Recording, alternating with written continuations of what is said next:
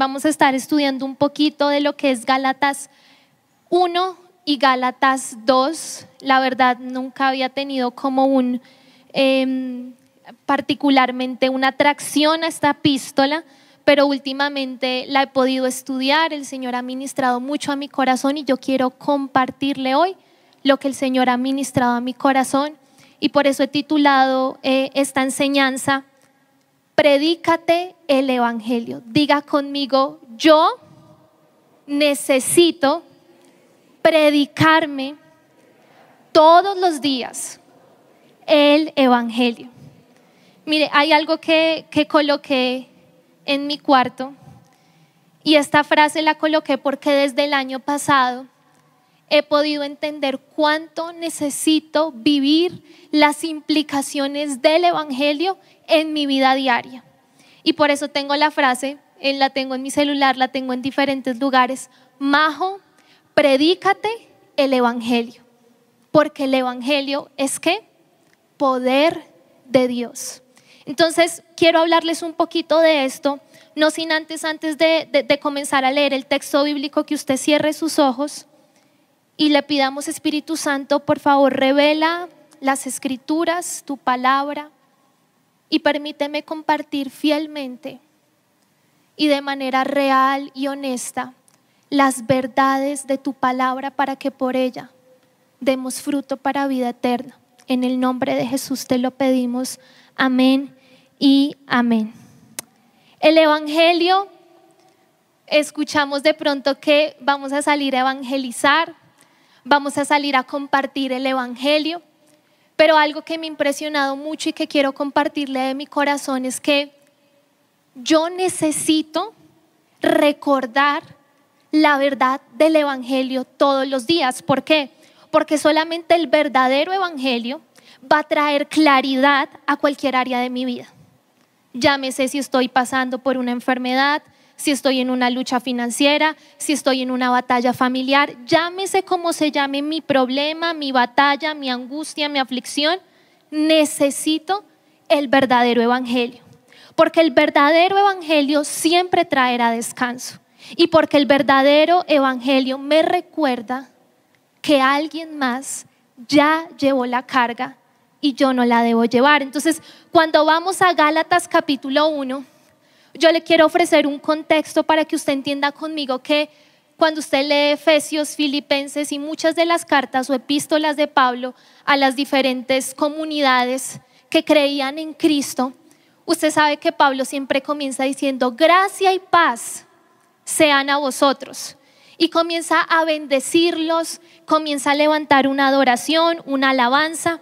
Pero mire que es muy interesante que Gálatas es la única epístola en donde Pablo saluda, pero saluda medio como, como con piedra, con piedra santa, con celo santo. Y ahí es donde entramos al verso 6 y 7. Acompáñeme por favor, Gálatas 1, 6 dice, estoy maravillado de que a tan pronto os hayáis alejado del que os llamó por la gracia de Cristo para seguir un evangelio diferente no que haya otro, sino que hay algunos que os perturban y quieren pervertir el Evangelio de Cristo. Pablo tenía una gran preocupación y por eso él comienza esta epístola por la yugular de una. O sea, dijo, yo no voy a decir, oh, bendiciones a ustedes, son increíbles, sino de una dice, estoy asombrado, maravillado. ¿Y de qué estoy maravillado? De que ustedes están eh, dejando de lado el verdadero evangelio. Estoy maravillado de que están cambiando lo que les enseñé.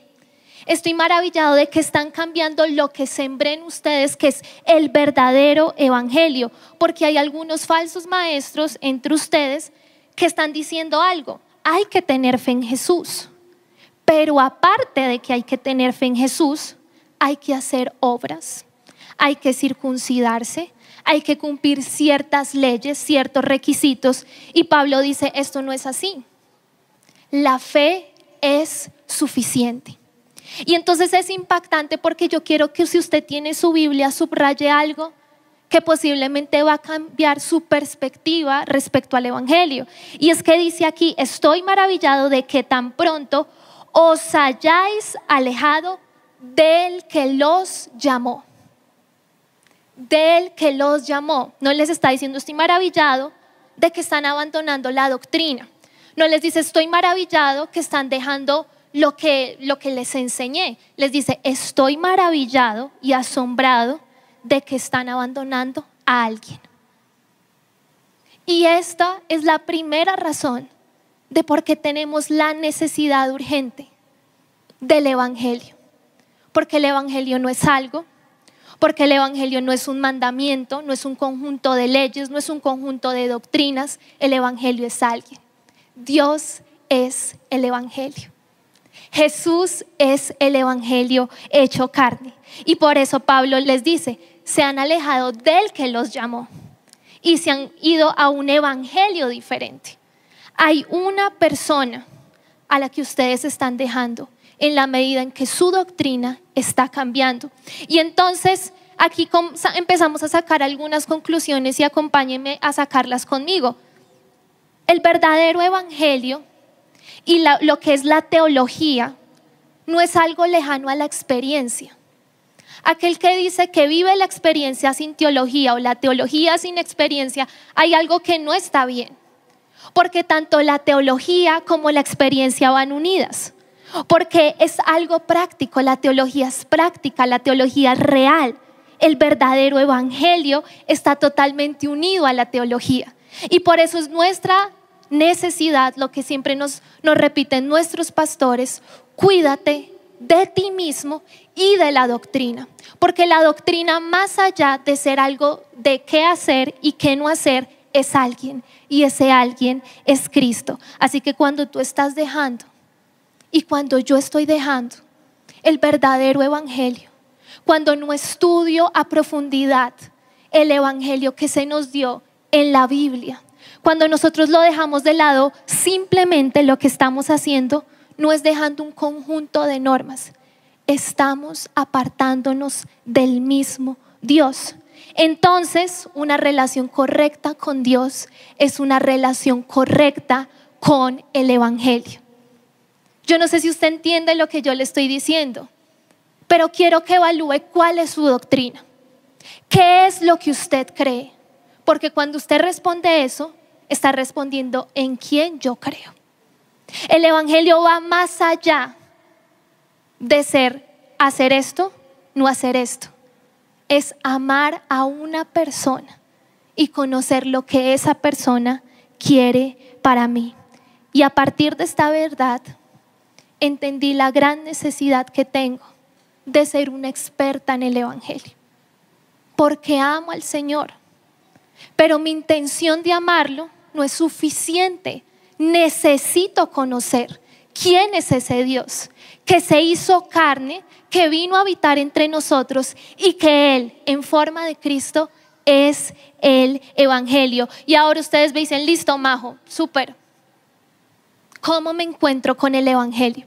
Mire lo que dice Gálatas 1, un poquito más adelante, en el verso 15 y 16, dice, pero cuando agradó a Dios, Pablo está aquí contando su testimonio, que me apartó desde el vientre de mi madre y me llamó por su gracia, revelar a su Hijo en mí para que yo le predicase entre los gentiles. Usted sabe la historia de Pablo de la conversión y usted sabe que hubo un momento en que fue revelado el Evangelio. Pero lo más impactante es que cuál era el contenido de ese mensaje. Y lo vemos en el verso 16 revelar a su Hijo en mí. Jesús era el contenido de la revelación. ¿Usted quiere conocer el Evangelio? El Evangelio es poder de Dios para salvación. El Evangelio es poderoso porque es el plan de Dios para salvarnos. Pero ahora la pregunta que yo le quiero hacer es, ¿usted conoce a Jesús? ¿Realmente conoce a la persona que es Cristo, porque Pablo dice, cuando agradó a Dios, sáltese las comillas, Pablo le encanta los incisos y por eso a veces nos confundimos. Revelar a su Hijo en mí. Encontrar el Evangelio es un encuentro con Jesús. Jesús es el Evangelio. Y entender esa verdad nos hace salir del esquema de que el Evangelio es algo eh, que Dios vino al mundo y se hizo hombre y habitó entre nosotros y cargó nuestros pecados. Claro, ese es el plan de redención. Pero el Evangelio es una persona y esa persona es Cristo.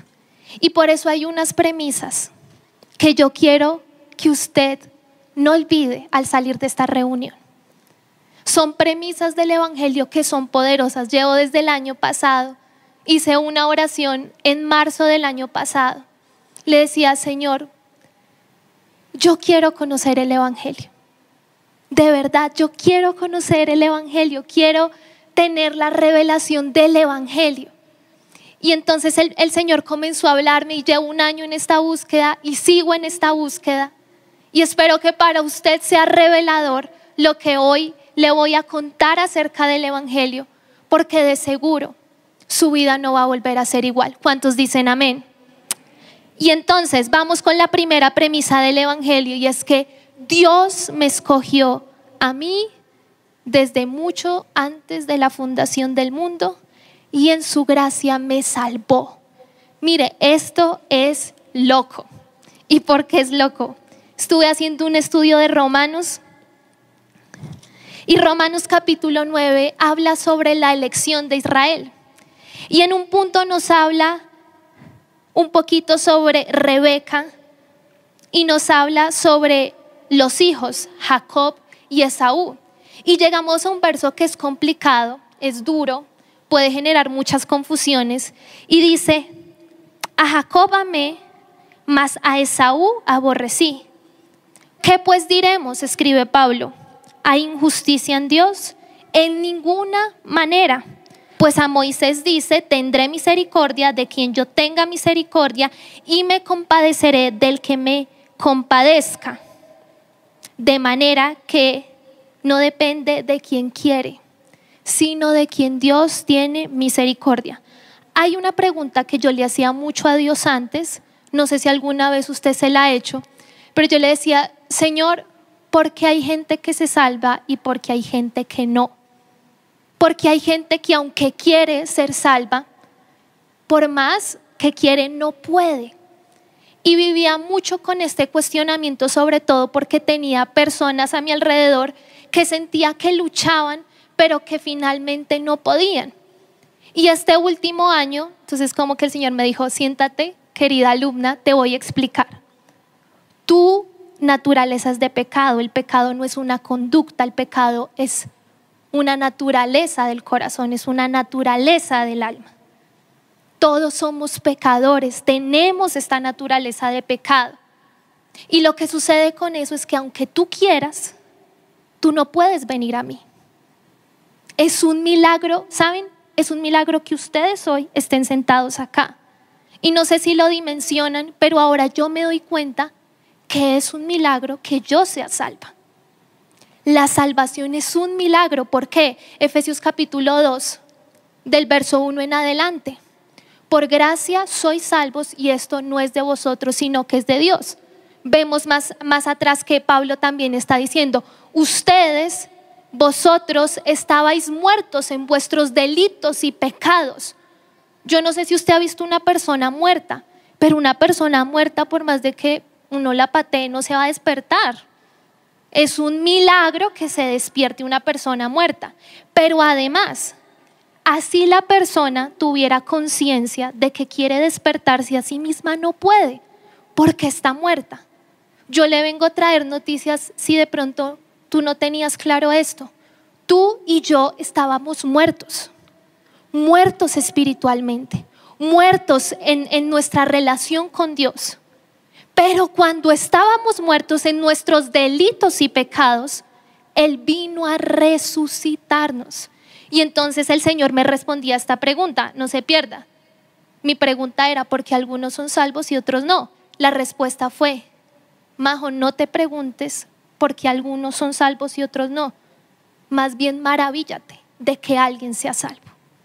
Porque nuestra naturaleza nos iba a llevar a la muerte total. Pero Dios, en su misericordia, en su gracia, decidió que tú, Daniel, Laura, Ricardo, Paola, tú tuvieras vida con Cristo. ¿A alguien le alegra eso? Dele un fuerte aplauso al Señor por eso. Dios en su gracia lo resucitó a usted para que viva para Él. Eso es algo que aunque usted diga, yo quiero, yo quiero, yo quiero, yo quiero, yo quiero, resucítame, resucítame. O sea, el muerto pues no se puede resucitar solo, eso solo pasa en Marvel, no sé, o sea, le pasa a los superhéroes que no son humanos. Pero en la vida espiritual solo Dios podía resucitarnos. Y Él lo eligió usted. Lo eligió usted. Usted podía estar muerto en sus delitos y pecados. Usted podía estar afuera, que le hubieran hablado de Cristo y usted hubiera dicho, no quiero, no me importa, no me, no me causa nada, me rebota, no siento nada. Pero sabe Dios que decidió que cuando el Evangelio llegara, tocara la puerta, usted abriera. Y eso es algo que solo Dios puede producir. Y yo estoy asombrada de eso. Yo estoy asombrada no por los muchos que se pierden, que duele, sino porque uno sea salvo. Porque ese uno quiere decir, hay un Dios de milagros que resucita a los muertos de la muerte espiritual para darles vida eterna. Y eso es algo que solo Dios puede hacer. Mire, lo segundo que le quiero hablar, segunda premisa, y ya con esta cierro. Gálatas capítulo 2, verso 20, todos hemos leído, con Cristo estoy juntamente crucificado y ya no vivo yo, mas vive Cristo en mí y ahora lo que vivo en la carne, lo vivo en la fe del Hijo de Dios, el cual me amó y se entregó a sí mismo por mí. El Evangelio no es algo que pasó. Mire, yo en mi vida cristiana he pasado por muchas etapas. Y una de las etapas más latentes que pasé y que obviamente siempre estará en mi corazón es la importancia de Cristo crucificado. ¿Alguien aquí ha tenido la revelación de la cruz? Alce su mano si es así, dele gloria a Dios por eso, porque eso es otro milagro. Que la cruz no sea revelada es un milagro. Pero el Señor comenzó a enseñarme que el Evangelio tiene implicaciones en mi presente. Cristo crucificado, Cristo resucitado, Cristo muerto, Cristo ascendido, no son hechos históricos tienen implicaciones presentes. Y por eso todos los días necesito predicarme el Evangelio. ¿Por qué razón? Porque cuando yo entiendo que Cristo en la cruz cargó el peso de mi pecado y yo morí, María José murió ahí con Cristo en la cruz. Ahí murió el pecado de María José. Ahí murió la naturaleza que siempre tiende a volver atrás, a pecar, a vivir esclava del pecado. Ahí murió y que por la fe en el Hijo de Dios puedo tener una vida nueva. ¿Sabe? Eso es liberador, porque la carga no está en usted, la carga la llevó Cristo. Y entonces los críticos le responden a Pablo, si tú dices que Cristo en la cruz nos hace justos, ¿eso no le quita la responsabilidad al hombre? Si tú dices que en la cruz, solo porque Él murió en la cruz y llevó mi castigo, solo porque Él se inmoló en la cruz y llevó la paga de mi pecado, yo ya soy declarada justa. Entonces los críticos dicen, eso no es quitarle la responsabilidad al hombre de que obedezca. Eso no es que de pronto estamos diciendo que si Dios justifica personas malas, entonces ¿qué sentido tiene que ser bueno? ¿Qué sentido tiene ser bueno si Dios justifica a los malos? Y le decían, Pablo, ¿sabes? Tu doctrina de la justificación nos está diciendo que estimulemos el pecado. Porque está diciendo, Cristo te justificó, sé libre. ¿A alguien le parece loco eso? Pues para mí fue como, uy, sí, qué fuerte, o sea, como así? A ver, rebobinemos. Cristo me hizo justa, me declaró justa porque Él cargó mi paga del pecado. ahora Él me declara justa y soy justa, pero ¿sabe? Esto no era lo que quería decir Pablo. En el verso 17 dice, y si buscando ser justificados también nosotros somos hallados pecadores. Es por eso Cristo ministro del pecado en, en ninguna manera. En Cristo, en Cristo somos justificados en. Ese artículo en cambia todo. ¿Por qué razón? Porque esto quiere decir que al estar unida a Cristo por la fe, no se me es declarado justo como que a ti te digo, tú ahora, mejor dicho, te doy, ahora eres rico. Y pues la persona así, no, pues no tengo palbus. No, o sea, debe tener alguna implicación real. Y aquí lo que Pablo está diciendo es, Cristo te declara justo, pero Cristo te hace justo. ¿Alguien le impresiona eso? O sea, no, no sé si a alguien le impresiona que Cristo te hizo justo que no solo te declara exteriormente justo, que no solo te da el nombre de Hijo de Dios, sino que te lleva al milagro del arrepentimiento y del nuevo nacimiento. Y por eso Pablo dice, he sido crucificado con Cristo y ahora por la fe vivo una nueva vida en el Hijo de Dios la muerte y la resurrección de Cristo. Usted no lo puede ver como hechos pasados. Usted no lo puede ver como hechos históricos. Esto tiene implicaciones hoy. Alguien aquí estará luchando con el pecado. Alguien acá siente que vuelve a la esclavitud del pecado. Alguien acá de pronto vive queriendo hacer el bien, pero se encuentra en esta trágica lucha de que aunque quiero hacer el bien no puedo porque hay una ley mayor está gobernando mi vida y es la ley del pecado. Las buenas noticias son las siguientes. Cristo vive en ti. ¿De verdad lo entiende? ¿Entiende la implicación de que Cristo viva en usted? ¿Sabe? Eso quiere decir algo. Quiere decir que usted no es libre para pecar, porque tiene una libertad y un deseo mayor, y es la voluntad de Dios.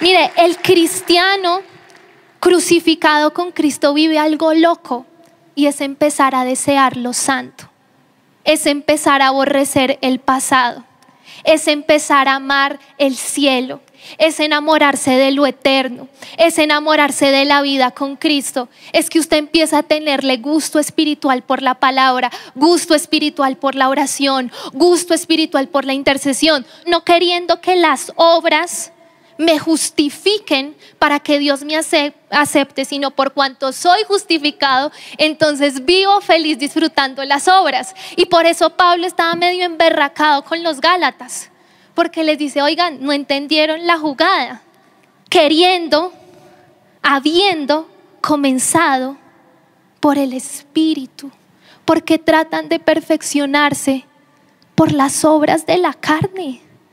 La vida espiritual, la vida con Dios es un disfrute. ¿Alguien cree eso? ¿Cuántos aquí disfrutan venir un sábado? Alce su. ¿Cuántos aquí disfrutan la oración? ¿Cuántos aquí aman la palabra? Quiero decirle algo, eso no es por usted. Bájese de la nube y atropéllese contra la tierra como yo. Eso es algo que Dios produjo en usted. Porque Cristo vive en usted.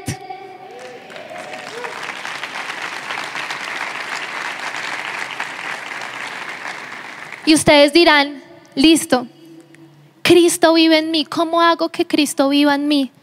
Porque si usted está teniendo una lucha con volver al mundo, o si usted de pronto está tratando de ser aceptado por Dios por obras, usted quiere llamar la atención de Dios por un ayuno, usted quiere llamar la atención de Dios por leer, por ser el más estudioso, por ser el más disciplinado. Mire, yo le digo, de pronto el hecho está bien, pero su motivación no. ¿Por qué? Porque usted ya es amado, usted ya es aceptado, usted Dios lo ve con tanto amor, lo ve y se derrite por usted. Y por eso envió a su hijo a morir. Entonces ustedes dicen, Majo, entonces, ¿qué sentido tiene? Entonces, ¿cuál es mi parte? ¿Sabe? El cristianismo es la única religión que nos dice, tengan fe en alguien diferente a ustedes. Todas las religiones nos dicen, haz esto, haz esto, haz esto, haz esto, cumple con esto, haz esto, haz esto. Cristo nos dice, cree en mí, cree en mí.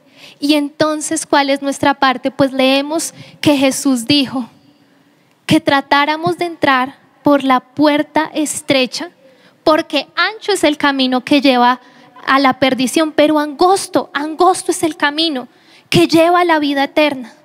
Entonces, porque Jesús nos manda a hacer algo, entienda primero, Jesús lo justificó en la cruz. Pero lea Filipenses capítulo 2, verso 13. Por tanto, amados míos, como siempre habéis obedecido, como en mi presencia, no, no como en mi presencia solamente, sino mucho más ahora en mi ausencia. Escuche, ocupaos en vuestra salvación con temor y temblor, porque Dios, alce su dedo y diga, porque Dios, mire, haga esta declaración de fe. Esto no es motivacional, yo aquí no le voy a decir, haga así para que le venga un carro, no le va a dar la mejor motivación y es el Evangelio. Señale, porque Dios, cierre sus ojos y dígalo en fe, porque vamos a creer que es poderoso. Porque Dios es el que produce en mí el querer como el hacer para hacer su buena voluntad. Es increíble eso. Dios produce en usted no es que Majo diga, no salir a rumba, no salir a rumba, no salir a rumba, no mirar hombres, no mirar, o sea, eh, qué fuerte, o sea, entonces estamos en la esclavitud total. Eso no es la libertad de Cristo. La libertad de Cristo es, hermanos, ocúpense de su salvación, ocúpense. No preocúpense, ocúpense, pongan su mente en la salvación con temor y temblor, con reverencia. Pero ¿por qué deben hacerlo? ay no, porque si no me pierdo, yo soy súper lacra. No, porque Dios produce en ti, eso es poderoso. Dios produce en ti lo que tú no puedes producir en ti. Coopera con Dios. Cuando el Señor te impulse a orar, hazlo. Cuando el Señor te impulse a hacer un estudio bíblico, hazlo. Porque Dios está produciendo en ti punzadas, punzadas para que tú hagas lo que Él quiere, para hacer su buena voluntad. Por eso, predícate el Evangelio. Predícate el Evangelio a diario. Predícate de que Cristo vive en ti. Predícate de que no tienes que llevar la carga que Cristo ya llevó. Predícate que no eres un graduado de la gracia, que la necesitas a diario. Predícate que la gracia de Dios es suficiente para levantarte en medio de la lucha contra el pecado que vives, porque Él es suficiente, porque el Evangelio es suficiente.